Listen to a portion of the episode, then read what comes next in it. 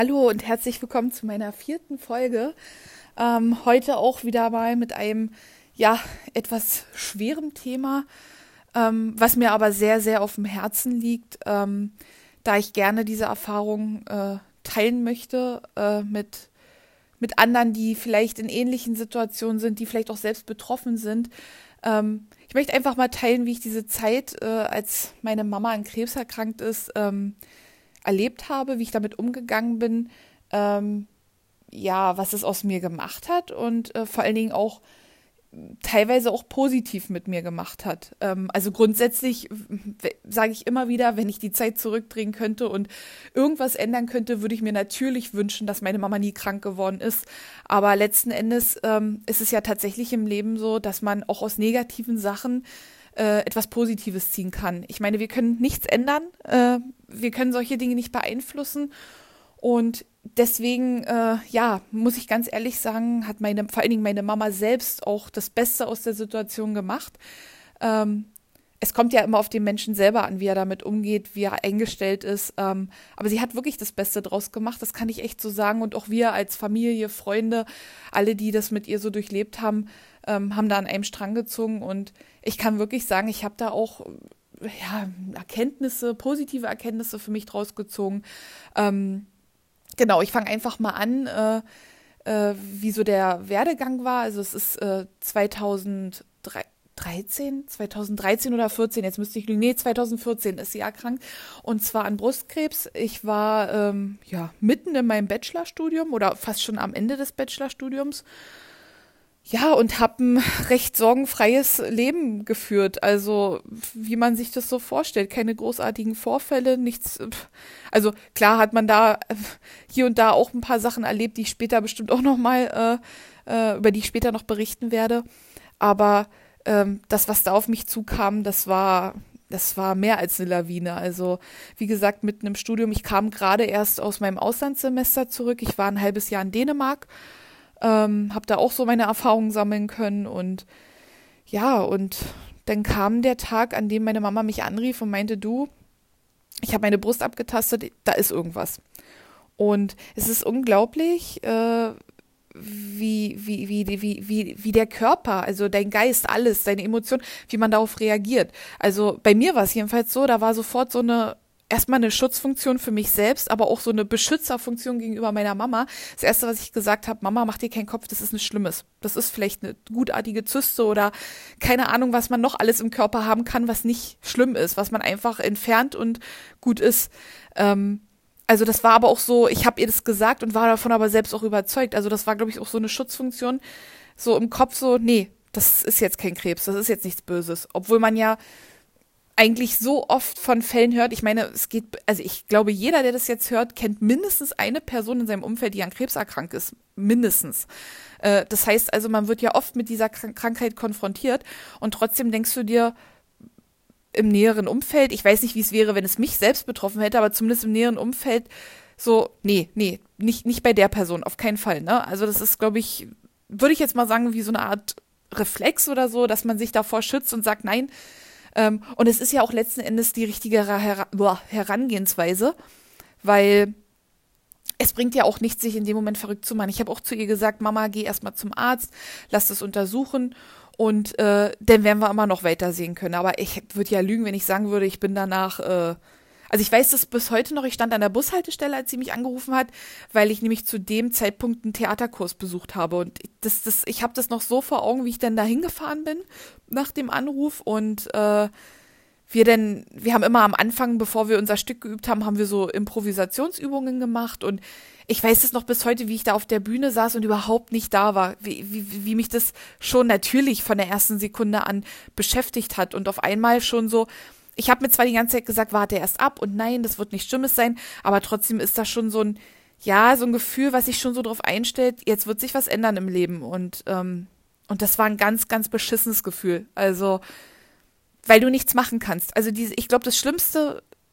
also ich kann immer nur, wie gesagt, ich, ich habe es selber nicht gehabt, ich bin selber nicht daran erkrankt. Ich kann immer nur sagen, wie es wie es für jemanden ist, der ähm, ja daneben steht, sage ich mal, aber der Person auch sehr nah ist.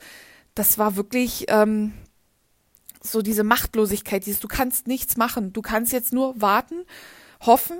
Hoff Hoffnung ist das, das Größte und das ist auch eines der wichtigsten Sachen, die man niemals in so einer Situation verlieren sollte. Also das, den Ratschlag oder das kann ich jetzt schon mitgeben, niemals die Hoffnung verlieren, niemals das positive Denken verlieren, äh, stark bleiben und vor allen Dingen für den Menschen auch, ja, für den erkrankten Menschen. Das ist, also das war für mich automatisch, sage ich mal, die oberste Regel. Ich habe mit Sicherheit Tränen vergossen und ich war auch für mich äh, sehr, sehr traurig und niedergeschlagen, aber das habe ich nie vor meiner Mama gezeigt. Ich war stark für meine Mama und äh, ähm, das, ich meine, jeder Mensch ist anders, aber man muss auch sehen, wie man damit umgeht. Aber ich kann immer nur jedem empfehlen, ähm, die Situation ist schon beschissen genug und schlimmer geht's auch eigentlich fast gar nicht.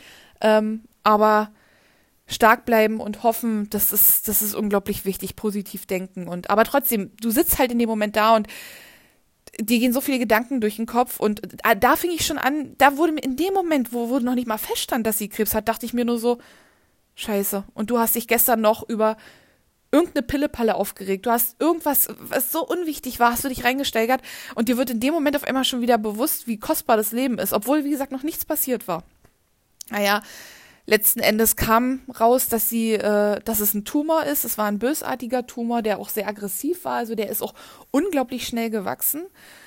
Äh, wodurch auch alles recht schnell ging. Also auch diese Diagnose, die werde ich auch nie vergessen. Also ich war ja bei, mein, bei meiner Mama bei den Behandlungen, ich war überall mit dabei. Also das war der einzige Vorteil, sage ich mal, in dem Augenblick, dass ich studiert habe. Ich war ja unglaublich flexibel. Also es hat auch zeitlich immer gepasst, selbst wenn jetzt so Klausurphase war, wo ich ja nun wirklich ähm, ja Prüfungen schreiben musste, da waren dann gar keine Termine. Also ich hatte immer die Möglichkeit, mit ihr mitzugehen. Das war immer so, dass ich gesagt habe, okay, passt, äh, ich bin flexibel. Und äh, als sie dann die Diagnose, die endgültige Diagnose bekommen hat, dass es wirklich Brustkrebs ist, waren mein Papa und ich dabei.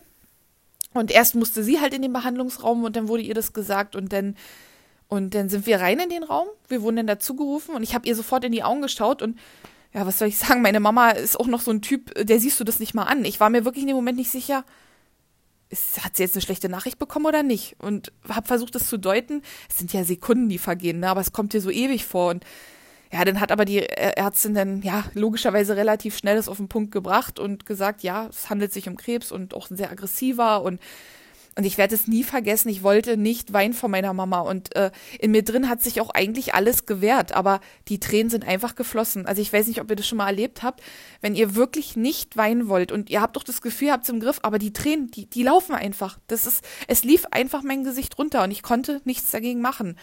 Und ähm, ja, die Ärztin erklärte dann, wie sie jetzt vorgehen werden. Und ja, es ist nun mal nicht so, dass Ärzte da sitzen und sagen, jo, wir schaffen das und ja, wir gehen jetzt den und den Weg. Also du kannst schon froh sein, wenn ein Arzt überhaupt sagt, es gibt einen Weg. Also es gibt ja auch leider Gottes Fälle, wo es heißt, wir können nichts mehr machen oder so, ne? Ähm, also wenn dir der Arzt sagt, ja, wir haben hier äh, ein, zwei Wege, die wir gehen können, wir würden jetzt erstmal Weg A gehen, gucken, wie der läuft, dann, dann kannst du schon dankbar und glücklich sein. Aber in dem Moment äh, ja, natürlich würde man sich irgendwie freuen, wenn Ärzte emotionaler wären, aber das sind sie nicht und das ist auch okay so.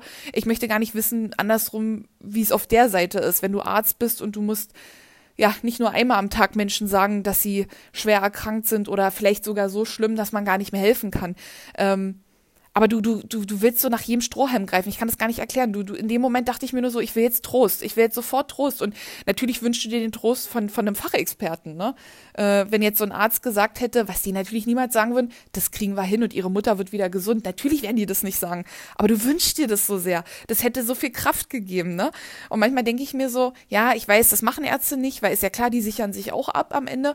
Aber ich glaube, so placebo-mäßig würde das viel bei Menschen anrichten, wenn Ärzte sagen würden, das kriegen wir hin. Ich meine, brauchen nicht drüber reden, warum sie es nicht machen und dass es nicht geht, das ist klar. Aber ich glaube, so rein vom, vom Denken her, vom Fühlen, das würde schon viel bei Menschen ausrichten. Ähm, wir hatten auch wirklich mal einen Arzt, der gesagt hat, äh, dein, dein mentaler Zustand spielt bei einer Erkrankung eine Riesenrolle. Also es ist, es ist tatsächlich so. Ob es jetzt Placebo-Effekt ist oder sonst was, man kann es nennen, wie man will, aber wenn du mental nicht bei der Sache bist oder mental auch schon vielleicht mit dir abgeschlossen hast, dann wirst du die Krankheit auch nicht besiegen. Und davon bin ich persönlich nach dem Werdegang meiner Mama auch total überzeugt, was ich gesehen habe.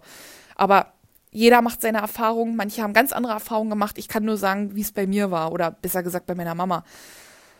Ja, dann sind wir raus aus dem Raum und das erste, was mein Papa gemacht hat, er hat äh, Mama und mich in den Arm, also wir haben uns zu dritt umarmt, haben alle geweint und haben dann aber auch uns angeguckt und gesagt, wir schaffen das. Also das war gleich so ein, ja, da kam gleich so ein Wir-Gefühl auf und haben Mama angeguckt, Mama so, ja, wir schaffen das und ja, was soll ich sagen? Wir sind, ich muss aber auch dazu sagen, unsere Mentalität auch bei uns in der Familie ist sowieso etwas, ähm, na, wie soll ich das sagen? Wir sind jetzt nicht krass über emotional, wir sind recht robust in unserer Art so. Ich kann das aber gar nicht so erklären und wir sind auch, ja, wir sind auch, selbst in so einer Situation können wir noch Scherze reißen. Das ist einfach unsere Art. Das ist, das ist mit Sicherheit auch irgendwo nur so eine Schutzfunktion, gar keine Frage.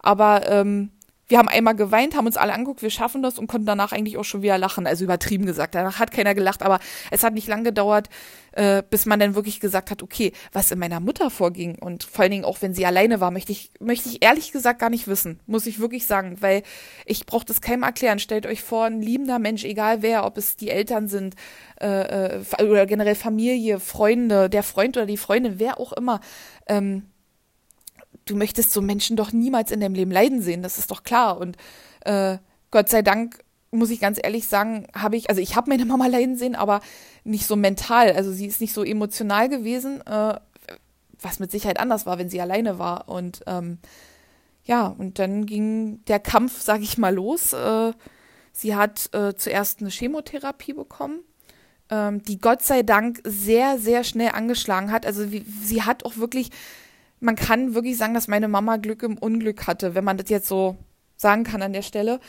Ähm, die Chemo, ich glaube schon nach zwei Therapien ist, ist der Tumor schon sichtlich. Also sie konnte es sogar, also wir konnten den ja alle berühren, der lag halt sehr, sehr weit oben auf der Brust und ähm, der ist schon bereits nach zwei Anwendungen, ist der, fing der schon an kleiner zu werden. Also das war ein schneller, sichtbarer Erfolg, der sie natürlich auch gepusht hat und erst recht bestätigt hat, ja, ich mache das Richtige und ja, ich werde wieder gesund. Das ist, macht ja ganz viel mit dir. Ähm, und die Ärzte waren natürlich auch froh, dass diese Art der Chemotherapie sofort angesprochen hat. Ähm, aber trotzdem, äh, also um Gottes Willen, das war wunderbar, das hat ihr Kraft gegeben, aber trotzdem kann ich jetzt hier nicht an der Stelle verschweigen, dass sie natürlich äh, gelitten hat, wie es nun mal ist bei einer Chemotherapie, sei es jetzt mental, dadurch, dass ihre Haare ausgefallen sind. Ähm, Wobei ich da sagen muss, da war sie auch so unglaublich stark. Wir sind dann zum Friseur gegangen, weil das Problem ist halt, die Haare fallen ja logischerweise nicht mit einmal ab und du hast eine Glatze, sondern die fallen ja vereinzelt ab und äh, du kommst dann einfach am Punkt, wo du sagst, okay, ich rasiere die jetzt ab. Weil, also meine Mama hat immer gesagt, ich trage meine Haare bis zum Schluss und dann hat sie aber auch irgendwann gesagt, nee, mir fallen hier so büschelweise die Haare aus, das sieht doch einfach doof aus und es macht auch einfach mehr Dreck als alles andere. Wir machen die jetzt ab. Und dann bin ich mit ihr zum Friseur gefahren, wir haben eine Perücke ausgesucht und ja, dann kam der Tag der Tage und dann wurde ihr Kopf abrasiert. Ähm, ich weiß gar nicht, vor was ich mehr Angst hatte. Angst vor ihrer Reaktion, wie sie selber sich fühlt danach, oder Angst davor, dass ich meine Mama nicht wiedererkenne und sie das in meinen Augen sieht. Weil mein, mein Gefühl war die ganze Zeit, gib ihr ein gutes Gefühl, gib ihr ein gutes Gefühl. Sie darf dir nichts anmerken. Also ich wusste gar nicht, was schlimmer für mich war. Und letzten Endes war es aber tatsächlich so, dass es meiner Mama gut stand. Also auch die Friseurin meinte, Mensch, Sie haben aber eine schöne Kopfform. Also es stand ihr wirklich. Und deswegen brauchte ich Gott sei Dank da nie irgendwie so Pokerface auflegen. Also ich habe sie wirklich angeguckt und meinte, Mama, du siehst gut aus. Das, das steht dir. Also du, kann, du kannst Glatze tragen. Ähm, fand sie selber Gott sei Dank auch. Und äh, dadurch, wie gesagt, ich weiß natürlich nicht, was immer hinter verschlossenen Wänden, Wänden passiert ist, äh, hinter verschlossenen Türen. Ähm, aber so von mir sah sie schon, ich sag mal, ja, was heißt glücklich, aber zufrieden. Also ich möchte ja gar nicht wissen, was sie sich ausgemalt hat. Ne? Ich meine, brauchen, brauchen wir alle nur, mal nur in uns gehen und überlegen, okay, gerade wir als Frauen, ähm, wie würden wir mit Glatze aussehen? Das stellt sich, glaube ich, keiner jetzt wirklich, wenn er das nicht gerade haben möchte, äh, schön vor. Ja, mental, aber natürlich auch körperlich. Also die Chemos haben sie wirklich ganz schön. Also ich habe zu Mama gesagt, weißt du, Mama, immer wenn man von Krebspatienten hört, sagen die immer, es gibt gute Tage und es gibt schlechte Tage. Und ich habe gelernt, was das heißt. Also ähm, es war wirklich so. Es gab Tage, da ging es ihr wirklich gut. Ähm, da hat sie kaum Beschwerden gehabt. Und dann gab es Tage, äh, ja, die schlechten Tage. Also da ist sie eigentlich gar nicht mehr aus dem Bett äh, rausgekommen. Äh, sie hat nichts gegessen, ihr war eigentlich nur schlecht und ähm, ihr ging es überhaupt nicht gut. Ähm, und sie war völlig, völlig, also sie hat gesagt, das Problem ist, sagt sie, du bist so, so, so matt und so müde und ähm, bist eigentlich körperlich zu gar nichts in der Lage. Und ja, das war äh, dieser Anblick, das war nicht, der, wie soll das auch sein? Ich glaube, ich muss das keinem erklären, sowas. Jeder, der sich das jetzt vorstellt oder vielleicht sogar erlebt hat, ähm, das war wirklich ein Kampf und wir haben den Kampf äh, zusammen durchgestanden, die ganze Familie, wir sind alle, das ist zum Beispiel eine positive Sache, ähm, die Familie ist dadurch noch näher zusammengerückt. Also wir waren schon alle recht eng, wir sind sehr, also ich bin auch ein sehr familiärer Typ. Ähm, meine Eltern leben auch im, im, in dem Haus, wo meine, meine Oma, also die Mama meiner Mama lebt. Das heißt, äh, meine, meine Oma war nicht weit weg von ihrem Kind und konnte immer äh, sie auch unterstützen und ihr helfen ich habe in der gleichen Stadt gewohnt, ich war fünf Minuten weg von meinen Eltern, aber das hat uns als Familie nochmal ganz anders zusammengeschweißt. Und äh, wir haben da auch alle an einem Strang gezogen. Ich meine, wir sind auch so eine Familie, wir streiten uns auch alle mal gern. Das knallt auch mal. Ähm, aber ja, wie sagt man, Pakt schlägt sich, Pakt verträgt sich. Ähm, aber zu dem Zeitpunkt war alles so, da war jeder auf Autopilot. Es war so, so, nein, jetzt, es, es gab keine Streitereien, nichts. Wir haben uns wirklich nur darauf fokussiert, zusammenzuhalten, für Mama da zu sein und für sie stark zu sein. Und ähm, ja, das war eine Zeit, äh, ja, was soll ich sagen? Äh, meine damalige Beziehung lief auch nicht mehr so gut. Äh, Studium nebenbei noch gemacht und ich war im Studium alles andere als ein Überflieger. Das heißt, ich war wirklich, ich gehörte zu den Kandidaten, die wirklich lernen mussten. Gab ja wirklich Leute so im Studium, wo man sich so dachte, die haben nur Party gemacht und haben trotzdem nur gute Noten geschrieben. Ähm, ich ja, bin noch nebenbei arbeiten gegangen. Also das war schon alles, ähm, ich weiß gar nicht, heute im Nachhinein kann ich gar nicht sagen, wie, wie, wie ich das alles gemacht habe. Das war so, man läuft wirklich, ich glaube, dieses auf Autopilot laufen, das, das hat, das, die Aussage, die trifft das ganz genau. Man ist teilweise an vielen Stellen wie betäubt.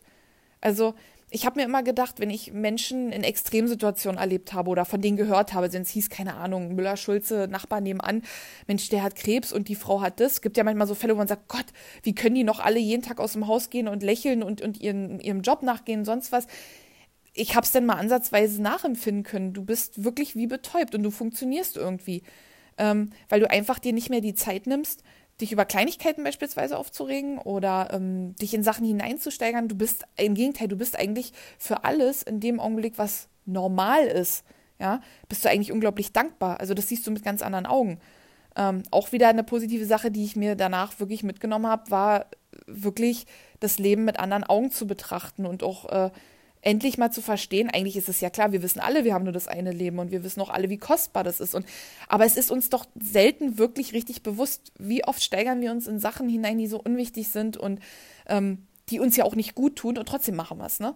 Ähm, das ist mir in dem Augenblick oder wurde mir dann so bewusst, weil ich auf einmal so viele Dinge zu schätzen wusste und wirklich für jede Normalität einfach dankbar war. Ich war dankbar, zum Beispiel auch meine Freunde. Meine Freunde wollten halt sehr viel Rücksicht auf mich nehmen und äh, wussten überhaupt nicht, wie sie mit mir umgehen sollten. Und ich habe immer gesagt, Leute, seid so wie immer. Ich möchte, wenn wir uns am Wochenende treffen und wenn wir zusammen hier sitzen und äh, keine Ahnung, ob wir Filmeabende gemacht haben oder ob wir einfach nur zusammensaßen, äh, gequatscht haben, Musik gehört haben oder ob wir auch ausgegangen sind. Ich habe gesagt, ich möchte, dass es so wie immer ist. Ihr braucht keine Rücksicht nehmen. Im Gegenteil, seid so, wie ihr immer seid. Weil genau das weiß ich gerade sehr zu schätzen. Die Normalität, die, die, die, die, alles, was so, was gut ist, was, äh, wo es nichts Schlechtes gibt, wo, wo Dinge, die dich erfreuen und also die du normalerweise, sage ich mal, als fast schon als gegeben hinnimmst, die habe ich so zu schätzen gewusst und ja, und deswegen war mir alles andere, war, war es mir unglaublich wichtig, dass alles andere so weiterläuft wie gehabt eigentlich, ne?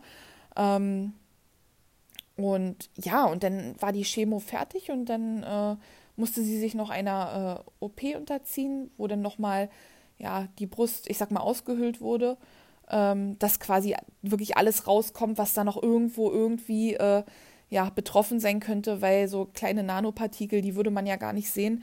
So war der Tumor geschrumpft. Also diese Chemo hat so gut angesprochen. Also es war wirklich, sie hat zwar gelitten und sie hat gekämpft, aber der Kampf hat sich gelohnt. Absolut.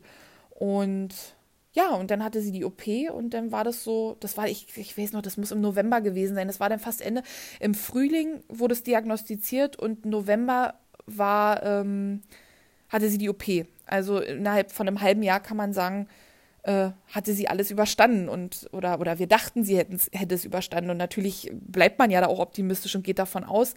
Uns wurde natürlich gesagt, man muss jetzt mindestens fünf Jahre warten, um zu sagen, sie gilt als geheilt.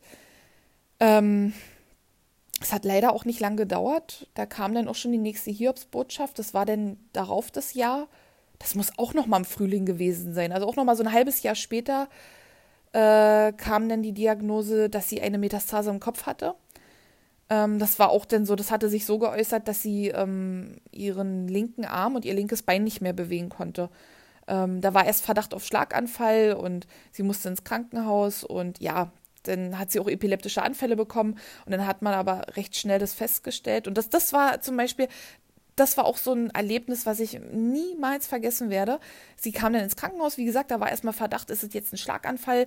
Ähm, ne? Man wusste noch gar nichts und, und ich, ganz ehrlich, das Letzte, was ich gedacht hätte, wäre, dass sie irgendwas im Kopf hat. Und es ist auch, glaube ich, gut so, dass man so denkt, dass man nicht gleich von vornherein so schlecht denkt oder so, ja, dass man so denken kann überhaupt, ne? Also ich glaube, das ist das Wichtigste überhaupt, egal wie beschissen Situation ist, bleibt positiv und versucht immer noch irgendwie an das, an das Beste zu denken oder an das, was, was im Idealfall irgendwie noch äh, äh, äh, passieren könnte.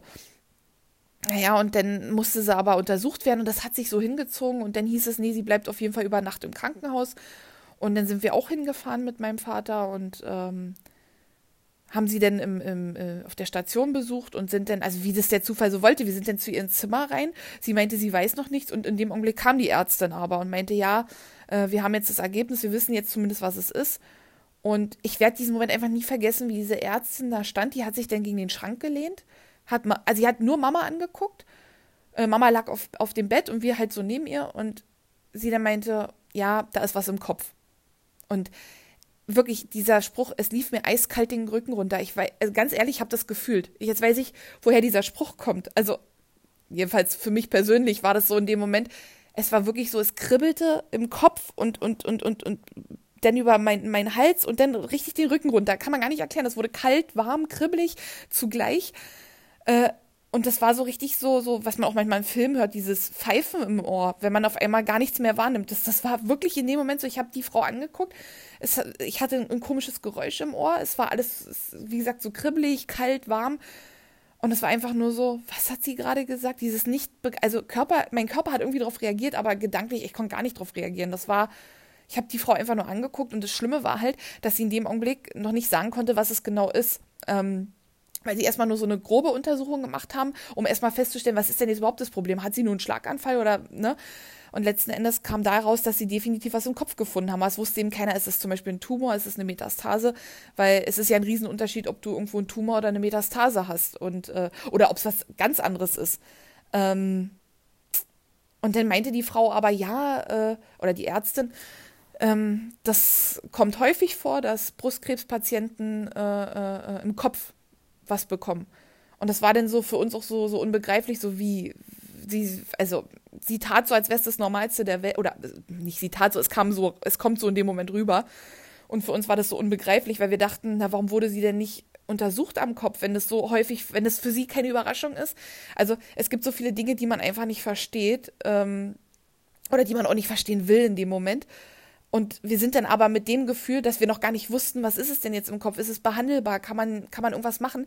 Sind wir dann nach Hause gefahren. Und ähm, ich, ich, das war die schlimmste Nacht, doch, es war mit Sicherheit die schlimmste Nacht in meinem Leben, weil ich immer wieder aufgewacht bin. Und diese Erkenntnis, nein, das ist kein Traum gewesen. Es ist wahr. Du warst gerade bei deiner Mama im Krankenhaus und sie hat da irgendwas. Und so bin ich gefühlt alle paar Minuten aufgewacht. Wahrscheinlich war es gar nicht so oft, aber es kam mir so vor. Und ähm, ich war unglaublich geredet am nächsten Tag und äh, das war wirklich, ich habe mir so sehr, in dem Moment habe ich mir so sehr mein altes Leben oder einfach nur ein Leben gewünscht, wo, also dieses Wort mit oder dieser Spruch, Gesundheit ist das Wichtigste, das wird dir ja in so Momenten erstmal wieder so richtig bewusst. Ne? Als Kind habe ich das immer nicht verstanden, wenn immer, wenn dir immer gratuliert wurde, so ja, alles Gute und äh, das Allerwichtigste ist, bleib gesund. Also natürlich ist das irgendwo logisch und intuitiv, aber ich dachte mir immer als Kind, mein Gott, warum wünschen die sich das dann immer alle so? Ich wünsche mir jetzt hier tolle Geschenke oder, ne, das war halt eben so noch nicht so zu begreifen, wie wichtig eben Gesundheit ist. Und das wird dir in so einem Moment erstmal, egal, auch wenn du es selber sagst und aussprichst, erstmal wirklich bewusst. Da wird es dir so richtig bewusst. Ähm, ja, und äh, Gott sei Dank kam dann irgendwann der erlösende Anruf von meinem Papa äh, am Vormittag. Sie hatten sie ja dann weiter untersucht und hatten ja direkt meinen Papa angerufen und also was heißt erlösender Anruf? Äh, ich sag dazu jetzt erlösender Anruf. Es war tatsächlich eine Metastase und Ähm, es hieß aber gleich, die ist behandelbar. Und das war ja, das, das ist Erlösung in dem Moment. Und auch da bin ich meinem Papa in die Arme gefallen. Auch da haben wir beide wieder geweint und haben, waren einfach nur glücklich, weil wir gesagt haben, okay, es geht weiter. Es, es, es geht jetzt weiter. Mama muss jetzt nur mitziehen und das hat sie Gott sei Dank. Und dann wurde sie am Kopf operiert. Ihr wurde die Metastase entfernt. Sie wurde anschließend nochmal an der Stelle bestrahlt. Ähm, und von da an kann man sagen, ging es noch gute zwei Jahre, wo sich immer wieder Metastasen im Kopf gebildet hatten. Also ich kann heute wirklich nicht mehr sagen, wie viele Metastasen am Ende meine Mama im Kopf hatte. Ähm, aber das waren bestimmt fünf oder sechs, die halt eben mit der Zeit immer wieder aufgetaucht sind und die dann jedes Mal bestrahlt worden sind. Also sie wurde nur einmal am Kopf operiert und alles, was danach passiert ist, die Metastasen, die dann gekommen sind, die wurden dann immer bestrahlt. Sie ist dann immer für einen gewissen Zeitraum ins Krankenhaus, äh, wurde bestrahlt, dann äh, äh, konnte sie wieder nach, also sind immer so mehrere ähm, ähm, ja, Strahlvorgänge, also so, wenn du, meistens war es so, sie war ungefähr eine Woche drin und wurde dann, weiß ich, fünfmal bestrahlt oder so. Und dann konnte sie nach Hause und dann musste man immer so drei Monate warten, um zu sehen, ob sie überhaupt, ähm, ob überhaupt was passiert ist. Also das war ja dieses, nicht mal, du gehst ins Krankenhaus und du weißt, du gehst danach wieder gesund raus, sondern hm, wir müssen erstmal nach drei Monaten gucken, ob die Metastase darauf angesprochen hat, also ob, ob die kleiner geworden ist. Ähm, und dann hat es auch noch mal eine Weile gedauert, bis sie überhaupt gänzlich weg war. Also, und in der Zeit ist ja schon wieder eine neue gekommen. Also, es ging dann wirklich zwei Jahre, wurde das, ja, wie soll ich das sagen? Es wurde zum Alltag. Es war normal. Und, ähm, also normal, das klingt so, das klingt so abnormal, aber ja, ähm, es ist unglaublich, wie schnell und wie intensiv oder wie krass sich Menschen an etwas gewöhnen können. Also wir sind ja auch Gewohnheitstiere und das merkt man auch in so einer Situation. Ähm, dieses, also diese, also der Wunsch war immer da, dass deine Mama einfach von heute auf morgen wieder gesund ist und dass alles wieder so ist, wie es mal war. Aber der Wunsch wurde immer, ne, nicht, dass der Wunsch an sich kleiner wurde, sondern die Realität war einfach die Realität, das wusstest du und das wurde dir immer mehr bewusst und du hast dich immer mehr der Realität angenommen, was auch ganz gut war, weil wenn du zu lange, glaube ich, oder zu intensiv in diesem Wunschdenken bleibst, also könnte ich mir vorstellen, dass man da auch verrückt wird, weil du kannst es ja nicht ändern. Aber du hast halt dieses Wunschdenken. Am Anfang ist es extrem, am Anfang ist es wirklich einfach nur so, jeden Tag hoffst du irgendwie, dass es ein Traum war, jeden Tag hoffst du, dass irgendwie, also was ich ganz oft gehofft habe, war immer, wenn sie bei Untersuchung war, dass irgendein Arzt um die Ecke kommt und sagt, oh Gott, äh, jetzt hätte ich fast den Namen meiner Mama gesagt, Frau, Punkt, Punkt, Punkt, äh, wir haben uns total geirrt. Äh, das war ein Fehler, wir haben sie vertauscht mit einer anderen Patientin. Das, also, du malst ja alles aus, ne? Und das wurde irgendwann weniger und irgendwann hast du die Realität angenommen und ähm, konntest damit umgehen und hast aber immer Hoffnung gehabt, hast positiv gedacht und bist stark geblieben. Ähm, und es war dann wirklich, klar, es war es trotzdem immer Horror, wenn sie zu den Untersuchungen gegangen ist, aber wenn sie herauskam und meinte, ja, da ist schon wieder eine Metastase, es war nicht schön, es hat sich nicht gut angefühlt, aber es war nicht mehr so, die erste Frage, die dann immer kam, war, okay, bestrahlen Sie es? Ja, ich muss nächste Woche ins Krankenhaus. Okay, das ist das Wichtigste. Solange Sie es behandeln können, äh, äh, ist hier noch nichts verloren. Ähm, und dann war das so, ja, tatsächlich irgendwo so ein normaler Vorgang ge geworden mit der Zeit. Ähm, ja, genau. Und das ging noch ungefähr, ja, ich glaube, noch so ungefähr zwei Jahre. Und Jetzt mittlerweile kann man sagen, äh, sie wurde das letzte Mal vor über einem Jahr bestrahlt. Das war die letzte Metastase. Also man kann jetzt wirklich sagen, sie ist seit mehr als einem Jahr metastasenfrei. Ähm, und man kann sein Glück immer gar nicht fassen, wenn sie, also sie geht alle drei Monate sich untersuchen und wenn es dann immer heißt, nö, es ist nichts Neues, ist alles gut. Sie hat, es hat Spuren hinterlassen, also auch diese ganzen Bestrahlungen am Kopf ähm, sie ist dadurch äh, beeinträchtigt. Sie ist nicht, äh, sag ich mal, von der, vom Kopf her der Mensch, der sie mal war. Ähm, äh, es geht alles nicht mehr so schnell, auch vom Denken her. Sie ist, sie sagt auch, sie ist, äh, sie hat viel Kopfschmerzen, also gerade auch so auf Wetter reagiert sie. Ähm, und sie ist auch schnell mal mit äh, gedanklichen Situationen überfordert. Also das beste Beispiel war wirklich, wo sie gesagt hat, Janine, glaub es mir oder glaub es nicht. Aber selbst wenn ich im Supermarkt stehe und mich für eine Wurstsorte entscheiden muss, könnte ich manchmal irre werden, weil ich auf einmal, weil es mir so schwer fällt, einen klaren Gedanken darüber zu fassen, okay, wonach gehe ich denn jetzt? Warum, was will ich denn jetzt für eine Wurstsorte? Warum will ich die überhaupt? Oder gehe ich jetzt nach Geschmack oder gucke ich, was ist der Inhalt? Ähm, und das ist aber ein Zustand, wo sie auch sagt, okay, das muss man eben lernen, damit umzugehen und zu sagen, okay, ich kann gedanklich an vielen Stellen einfach nicht mehr so wie vorher. Ähm, aber ich muss jetzt auch lernen, damit umzugehen. Also was kann ich jetzt machen? Okay, ich gehe in Ruhe einkaufen, ich gehe schon mal nicht einkaufen, wenn ich weiß, ich habe eigentlich nicht viel Zeit, sondern ich nehme mir dann, wenn dann richtig die Zeit dafür, dass ich nicht noch zusätzlich unter Druck stehe. Und dann rege ich mich einfach nicht darüber auf. Dann sage ich mir einfach, gut, dann stehe ich eben gefühlt eine halbe Stunde vor der Wursttheke. Dann ist es eben so. Und ähm, dafür bewundere ich auch meine Mama für ihren, für ihren oder je, ganz ehrlich, alle Menschen, die, die ich, wir haben so viele Menschen auch im Krankenhaus kennengelernt. Sie war ja nun auf vielen Stationen und ähm, sie hat ja auch viele Leute dort kennengelernt auf den äh, Zimmern und äh, da gab es bei Weitem Fälle, die viel aussichtsloser und viel schlimmer waren und trotzdem Menschen da saßen, die gelacht haben und die äh, Hoffnung hatten. Und ich ziehe vor jedem Menschen, der sowas durchmacht, egal was für eine Krankheit, egal was für ein Leidensweg, ziehe ich einfach einen Hut äh, vor. Absolut. Ähm, das sind so starke Menschen in meinen Augen. Und äh, die haben das alle so verdient äh, zu leben. Und äh, ja, es ist leider so, wie es ist. Und ähm, es ist aber auch, man muss wirklich sagen, für die Menschen, die, die das miterleben, für die Personen, die ähm, an der Seite sind, ähm, äh, ähm, ist das auch nicht einfach. Also ich kann absolut verstehen, also für, für auch für einen Partner, für die Kinder, für die Eltern. Es ist das Schlimmste ist wirklich dieses daneben stehen und man hat das Gefühl, man kann nicht helfen, aber eigentlich kann man schon helfen. Alleine für den Menschen da zu sein, ähm, egal in welcher Form, egal wie es der Mensch braucht. Also ich war zum Beispiel am Anfang so, als meine Mama krank wurde, ich habe mich im Internet belesen, ich habe geguckt, okay, was kriegt sie für eine Chemotherapie, ähm, was, äh, was können da für Nebenwirkungen auftreten, äh, wo wie kann man dem vorbeugen? Ich bin in die Apotheke gegangen, ich habe ihr besondere Tees gekauft oder keine Ahnung, ich habe sie komplett ausge, äh, ausgestattet mit so einem ja, Chemo-Kit, sag ich mal. Und habe gesagt, hier Mama, das musst du jetzt trinken, das musst du einnehmen, dann geht es dir besser. Und ähm, letzten Endes war ich eben bei so vielen Untersuchungen dabei, wie es nur ging. Ich war bei den Chemos ab und an mit dabei. Ähm, und das war ja schon die Hilfe und Unterstützung, die sich ja so eine betroffene Person wünscht. Du selber denkst zwar, hm, ich, ich kann nichts machen, ich kann sie nicht äh, heilen oder so, aber äh, das ist eben die Unterstützung, die die brauchen. Einfach für den Menschen da sein, äh, ihm zuhören und ähm, je nachdem, wie der Mensch auch drauf ist, man muss ja immer sehen, was jeder Mensch tickt ja auch anders. Ne? Ich kenne ja meine Mama und wusste, okay, äh, womit kann ich sie ablenken, was tut ihr gut.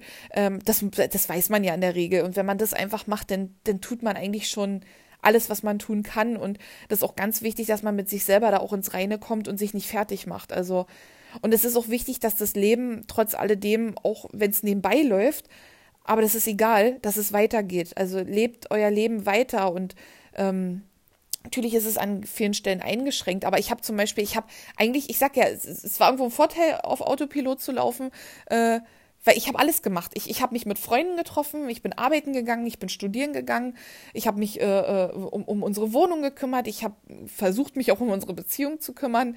Ähm, aber das war ja nochmal ein ganz anderes Thema. Und äh, und das ging auch alles irgendwie. Also das war, äh, und das war auch gut so. Also wäre ich da irgendwo im Selbstmitleid versunken zu Hause und ich glaube, da kommt man auch gar nicht mehr so schnell raus. Also das ist so wichtig, dass das Leben weitergeht und, und, und, und man merkt, also ich kann es auch nur jedem empfehlen, man merkt es ja auch, es tut einem dann auch gut. Diese, was ich vorhin meinte, diese Normalität, dieses, okay, äh, das, was vorher so selbstverständlich für dich war, fühlt sich jetzt gerade einfach nur gut an. Ähm, diese Routine, teilweise auch Routine. Routine hat auch gut getan, weil das war so, so was Festes. Es war was, also mit der Krankheit kam ja so ein Einbruch, sag ich mal, in die, in die große Routine im Leben, sag ich mal.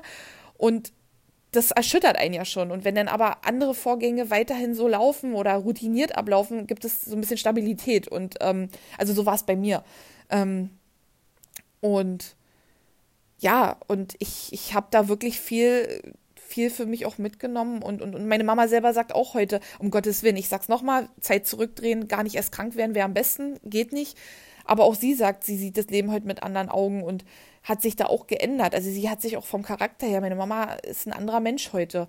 Ähm, und das meine ich jetzt tatsächlich positiv. Sie ist in vielen Sachen ähm, ja, Dinge, die sie vorher aufgeregt haben, die regen sie gar nicht mehr auf. Sie ist ruhiger geworden, aber im positiven Sinne ruhiger. Also sie, sie, sie, sie nimmt nicht, nicht viele Sachen so ernst. Sie, sie sieht auch vieles weiterhin so positiv und ähm, ist keiner, der irgendwie den Teufel an die Wand malt und ähm, ich glaube, sie ist dankbar einfach auch für ihre zweite Chance, die sie bekommt. Äh, zweite Chance, das klingt immer so blöd, aber sie ist, glaube ich, einfach dankbar dafür, dass es alles so verlaufen ist, wie es jetzt ist und dass sie hier auf Erden ist und leben kann und darf und wenn auch mit Einschränkungen. Und die sind auch nicht immer schön, die Einschränkungen. Es gibt auch Tage, wenn du den ganzen Tag Kopfschmerzen hast und keine Tablette der Welt hilft und du einfach nicht äh, hochkommst, weil es dir so schlecht geht. Ähm, ja, dann fällt es einem wahrscheinlich etwas schwerer, noch dankbar zu sein, gar keine Frage. Aber Gott sei Dank ist das nicht jeden Tag der Fall. Und ähm, ja, wichtig ist auf jeden Fall, das Leben wirklich zu schätzen. Posi äh, dieses positive Denken, ich kann es nur immer wieder sagen, Leute, ihr müsst positiv denken, ihr müsst, dürft niemals im Leben die Hoffnung verlieren. Seht das Gute, haltet euch an den guten Dingen fest, haltet die immer in Erinnerung.